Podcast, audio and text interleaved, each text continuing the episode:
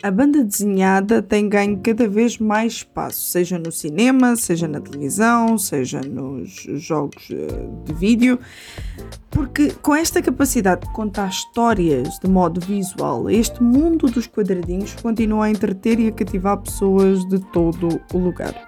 Para falar mais sobre este universo cheio de narrativas complexas, que pode uh, falar de aventuras, de super-heróis ou até mesmo de temas sociais, eu vou conversar com o ilustrador e animador Isaac Areias. E eu sou Ana Margarida e começa agora mais um Entre Linhas.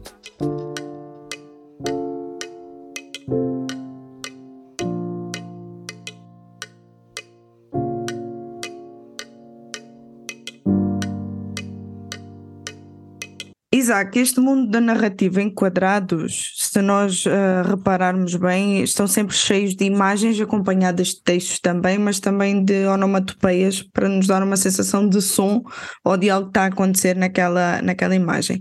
E talvez isso seja um mundo que poucos entendam e por isso, se calhar, é que poucos também acompanham. Uh, mas a pergunta é: qual é que é o fascínio que existe para ler ou para uh, colecionar banda desenhada? Olha, o que eu gosto, assim, porque eu acho interessante, porque é, é difícil falar, que eu acho que cada um vai ter seu próprio gosto, né? E eu acho que essa que é a beleza do quadrinho, ela consegue atrair muitos tipos de pessoas diferentes. Então, se você gosta de uma história profunda, é, tem quadrinhos muito profundos. Se você gosta de uma história ali só para se divertir, tem quadrinhos só para se divertir. Se você gosta de desenho, tem desenho. Se você gosta de leitura, tem leitura. E eu acho que isso atrai todo tipo de gente, né?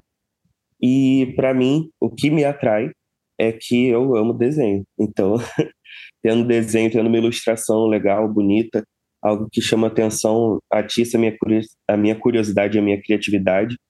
Quando eu leio uma coisa, eu vejo o, a ilustração dela nítida na minha frente, parece que a minha imaginação dá um salto. Então, para mim, o quadrinho me leva para um outro mundo que às vezes a minha imaginação levaria também, mas sem me atiçar, né? Como um quadrinho atiçaria.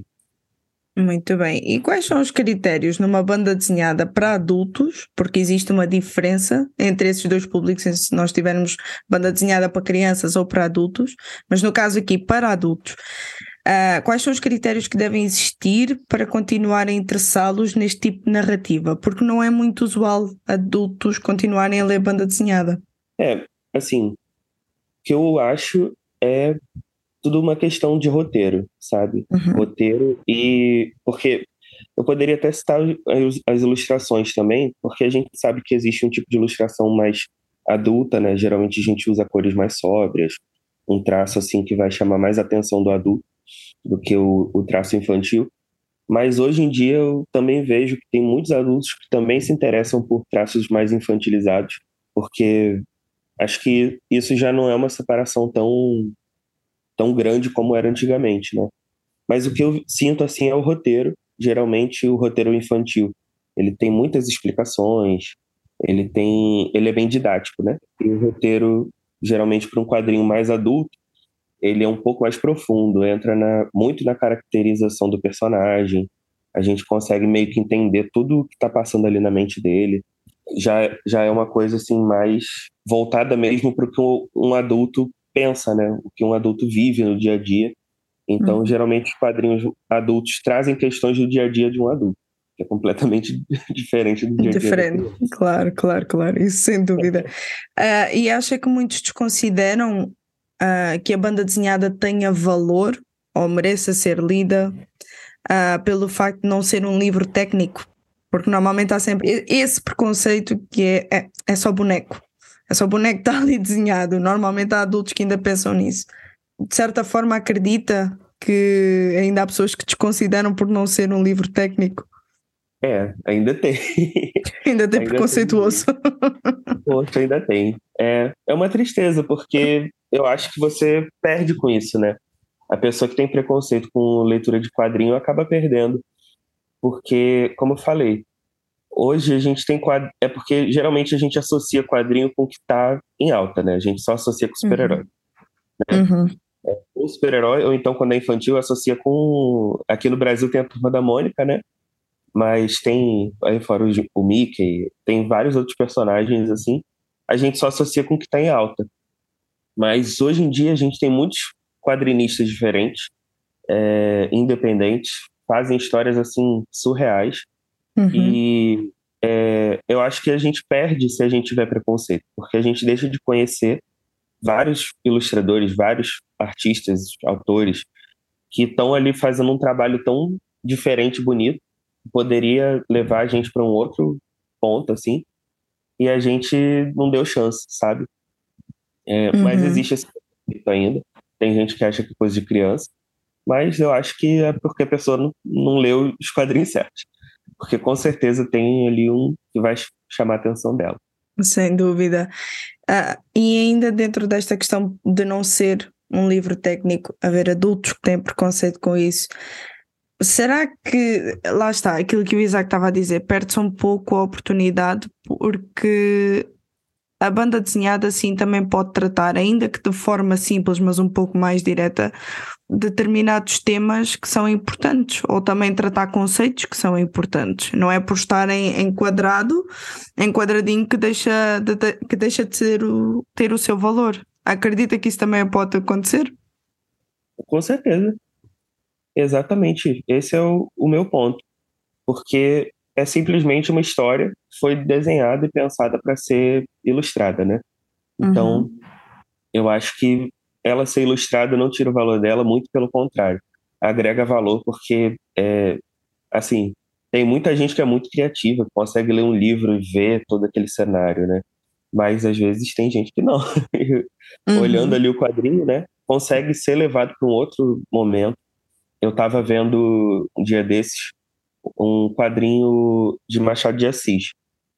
É, é um autor bem famoso aqui do Brasil e eu acho que. Já li, inclusive, mas nunca em banda desenhada. Aí, viu? Cara, eu achei tão interessante ele ser. trazerem né, um quadrinho dele, porque já é uma época tão diferente da nossa vida e uhum. lá tinham todos os traços de época. Né? E às vezes, sei lá, não fizeram ainda um filme mas tem um quadrinho que nos leva para aquela época, faz a gente ver como era a vida daquele momento, né? E eu acho isso tão interessante. E os quadrinhos têm esse poder também, né? Tem um outro, um outro quadrinho bem interessante sobre o nazismo, se chama Maus.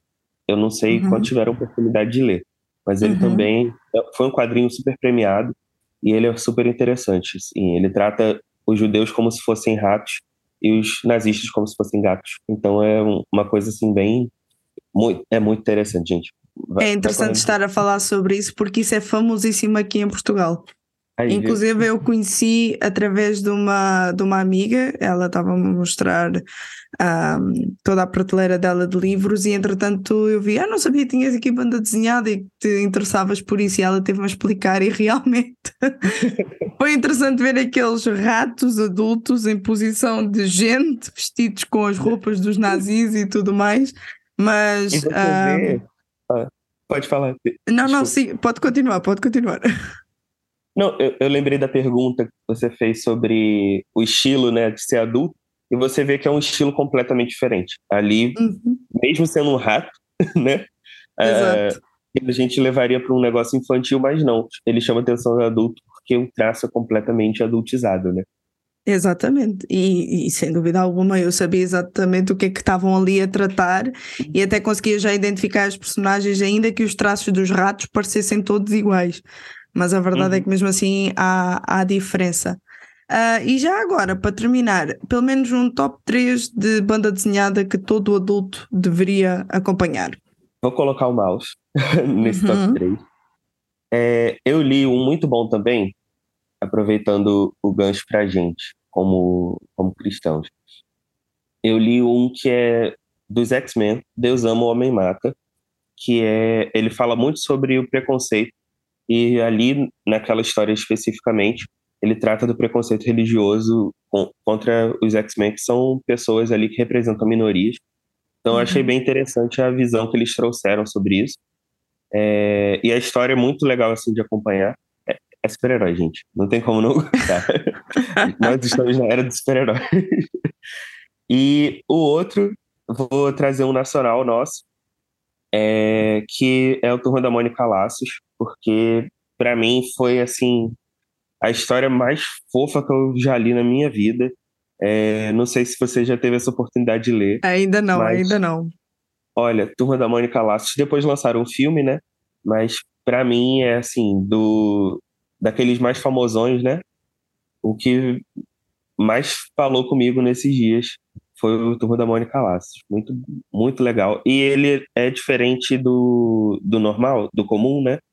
Eles foi o que começou uma, uma onda de remakes da Turma da Mônica, só que para adultos lerem, né? Ele é ah, calma lá. Calma lá, que agora, agora eu entendi. Eu estava a associar a outro nome, mas agora eu entendi. A Turma da Mônica eu li quando era criança, sim, ainda tenho coleção. Minha mãe uhum. comprava para mim todos os sábados. calma, calma, que agora eu lembrei. Acho que acordei para a vida agora. Meu Deus, mas agora já existe para adulto. Pois é. Assim, Turma da agora Mônica Lattes não é, não é para adultos, no okay. sentido de uma história adulta. É uma história uhum. infantil, só que o traço uhum. é diferente então, um adulto consegue apreciar porque, assim, não que você não consiga apreciar a Turma da Mônica. Qualquer um consegue apreciar a Turma da Mônica, né? Exato. É, mas ele é uma história fechada, é uma narrativa fechada. Tem bastante drama, bastante comédia. Cara, eu voltei, assim, para minha infância de um jeito uhum. que outro quadrinho ainda não tinha conseguido fazer. Turma da Mônica Laços conseguiu. Parecia que eu tava ali naquela história, parecia que eles eram meus amigos de, de infância da escola. É muito legal. Muito legal. E todos os quadrinhos da Turma da Mônica, é, as graphic novels, né, que eles estão lançando com histórias fechadas, eles sempre convidam um artista diferente para fazer. Uhum. E todas elas falam com a gente, porque, primeiro, nostalgia, né? Uhum. É, Sim, porque é um clássico. Meu é. Deus, como é que eu me pude, como é que eu me pude esquecer da Cebolinha, do Cascão, da Magali, as melancias? Meu Deus, como é que eu me esqueci disso? Agora fui levada lá para trás. Cara, é um clássico. Não tem como a gente esquecer, né? Mas. É, sem dúvida. Mas aí, o, os graphic novels parece que deram um fôlego novo, assim, pra série. Então é muito legal. E assim, eu sei que a gente tá no top 3, mas eu queria uhum. indicar uhum. a X Independente também. É, é aqui do Brasil, né? Uhum. Mas tem um que se chama Alienaldo, que foi o último que eu comprei, e Bálsamos, que é de uma artista brasileira e cristã também, que é quadrinista, que eu conheço, Carol, maravilhosa. É, o Alienaldo, ele é do Gabriel Infante, já trabalhei com ele uma, uma vez em um estúdio de animação. E, assim, é uma história muito legal também, sobre um alien e fala sobre término de relacionamento. Então é, é divertida, assim, tem aquele toque de comédia e humor de, de término. É meio dramático, assim. Mas é muito legal. Foi o último quadrinho que eu comprei. E tem o Bálsamos da Carol, é, que eu acho, inclusive, que está no último mês de apoio no, no Catarse. E foi o, o último que eu apoiei. E aí o, o da Carol é, é Bálsamos e fala sobre aquele tempo no meio da Bíblia, uhum. entre um, um testamento e outro. E aí eu achei isso super interessante. Mas a história eu ainda não consegui ler porque tá no apoio. Eu li assim trechos, né? Que ela foi lançando, foi soltando. Eu achei isso super interessante, cara. Uhum. Ela tá para lançar agora no, no final do mês. Eu já tô doido para ler. o traço é bem parecido com Conan, o Bárbaro, então acho sim. que os adultos nostálgicos também vão gostar. E vão se identificar também, eu creio que sim. E, bom, eu disse que, que seria já da, das, das últimas perguntas, mas eu não posso deixar fazer esta. Ok, nós dentro do mundo dos quadradinhos nós temos super-heróis, mas depois também há outro estilo muito conhecido, que aqui em Portugal nós chamamos de manga, vocês aí é mangá. Uhum. Uh, será que existe a possibilidade, ou já começam a existir alguns uh, uh, desenhistas que já estão a adotar esse esse estilo asiático ou não? Nós ainda ficamos com a nossa parte aqui do Ocidente. Como é que está como é que está a correr esse mundo de banda desenhada no que diz respeito a isso? Porque dá a sensação que o mangá vai dominar o mundo. Olha, eu já tive mais essa sensação. de que o uhum. mangá ia dominar o mundo. Pelo, assim, não sei também, né? É, aqui no Brasil, pelo menos, tem tido de uns tempinhos para cá, pouco tempo, assim, uns três anos para cá, cinco anos para cá, um crescimento maior de uma mistura dos dois, eu acho. O que eu, o que eu tenho achado assim interessante no Ocidente é ver como o mangá está influenciando os nossos desenhos, mas a gente não consegue perder a nossa identidade, sabe? Uhum. E eu acho isso muito legal, porque é meio que uma troca que acontece, né? Tem coisas que no mangá são super expressivas, então, tipo, igual, uma coisa que eu tenho visto. É porque quando a gente pensa em mangá, a gente pensa geralmente Naruto, Pokémon, né? Mas uhum. tem outros animes tipo Hello Kitty, por exemplo, que tem uhum. aquelas expressões mais fofinhas, mais diferentinhas, é, olho pontinho. E eu vejo isso muito chegando nos desenhos infantis daqui. Eu vejo uhum. também é, como isso está influenciando o traço de muita gente aqui. Mas eles não perdem identidade, né? Eles continuam uhum. mantendo aquela identidade diferente, às vezes, que o cartoon tem. O que eu vejo de mangá é isso. Muito bem. Agora eu falei que era. Já falei tantas vezes que era a última, mas agora definitivamente é a última, porque senão isto não tem mais problema. Eu adoro conversar mais sobre acaba. isso. eu acredito que sim, é o teu mundo, é o teu mundo. É. Um, agora, qual é o desafio de colocar o evangelho em quadradinhos? Essa tem sido a minha pergunta. que bom! para pensar mais sobre isso, estou cá eu para ajudar. e os nossos ouvintes agradecem. Olha, essa tem sido a minha pergunta. E assim, eu tenho pedido a Deus inspiração, é, eu tenho pedido amor pelo que eu faço, pelo. E assim, é, é, eu acho que é isso, amor pelo que eu faço, para poder entender como o que eu faço pode. É, como, como, o que eu faço pode ser tão importante para mim que eu queira transmitir o evangelho com ele, sabe? Porque às vezes a gente enxerga o nosso trabalho como só trabalho. Né? Uhum. É, e o evangelho já é parte da nossa vida e a gente pensa, poxa, isso vai transbordar dentro do que eu faço, né? O que eu tenho pedido a Deus são histórias, são. Mas, assim, o que eu vejo é que muitas vezes as histórias em quadrinhos cristãos vão para um lado, tipo, levar a Bíblia em quadrinhos. Que não é ruim, tem, tem seu uhum. valor, mas eu acho que pode ser, a gente pode ir além, sabe? É, e aí eu vejo pela literatura cristã que a gente tem, como por exemplo, o C.S. Lewis escreveu as Crônicas de Nárnia. Então, uhum. como a gente pode fazer quadrinhos cristãos que saem ali da caixinha, né? É, e levam a Bíblia de outras maneiras, né? eu tenho. Eu tô desenvolvendo uma história já também. É, spoilers. tô desenvolvendo uma história e que vai tratar sobre o fruto do espírito. Uhum. Não sei ainda quando isso vai sair do papel, mas estou aí desenvolvendo. A gente, como eu falei, tem é, quadrinistas cristãos que estão se desafiando aí além, como a, essa minha amiga Carol, é, cara, quando ela falou, isso aqui é um quadrinho sobre o período interbíblico. Aí eu, mano, nunca que eu pensaria nisso, porque, sei lá, não. A gente parece que quando acaba ali né, o Antigo Testamento, a gente nem pensa que teve história ali né, no meio. É, eu achei tão interessante ver gente cristã pensando outras formas de falar sobre a Bíblia, outras formas de falar sobre a palavra. E, cara, como a gente falou, o quadrinho leva a nossa imaginação para além, né? É, às vezes eu acho que a gente se limita em, em ficar ali no, no texto bíblico puro, não dá asas à nossa imaginação né, de como a gente poderia levar, criar um personagem que, que é cristão, ou então criar um personagem que fala sobre é, alguma característica que a gente, como cristão, tem que ter. E eu acho isso tão rico, sabe? Como a gente uhum. poderia levar o evangelho é, de outras maneiras, né? Eu trabalhei também numa animação recentemente que se chama Turma do Turim, e nessa animação eles falam sobre a Páscoa. Eu achei uhum. tão fofo, assim, diferente, porque. E parece meio que assim, Turma da Mônica, né? No, no sentido de são crianças conversando com dúvidas e elas entravam na música. Eu achei tão legal. E às vezes a gente também não conhece, né? Eu, eu inclusive, estou me desafiando a conhecer um pouco mais artistas cristãos que falam do evangelho com arte, com, com literatura. Tem sido uma jornada assim bem legal. O Entre Linhas contou com a participação especial de Isaac Areias e com a apresentação de Ana Margarida. Realização RTM Portugal.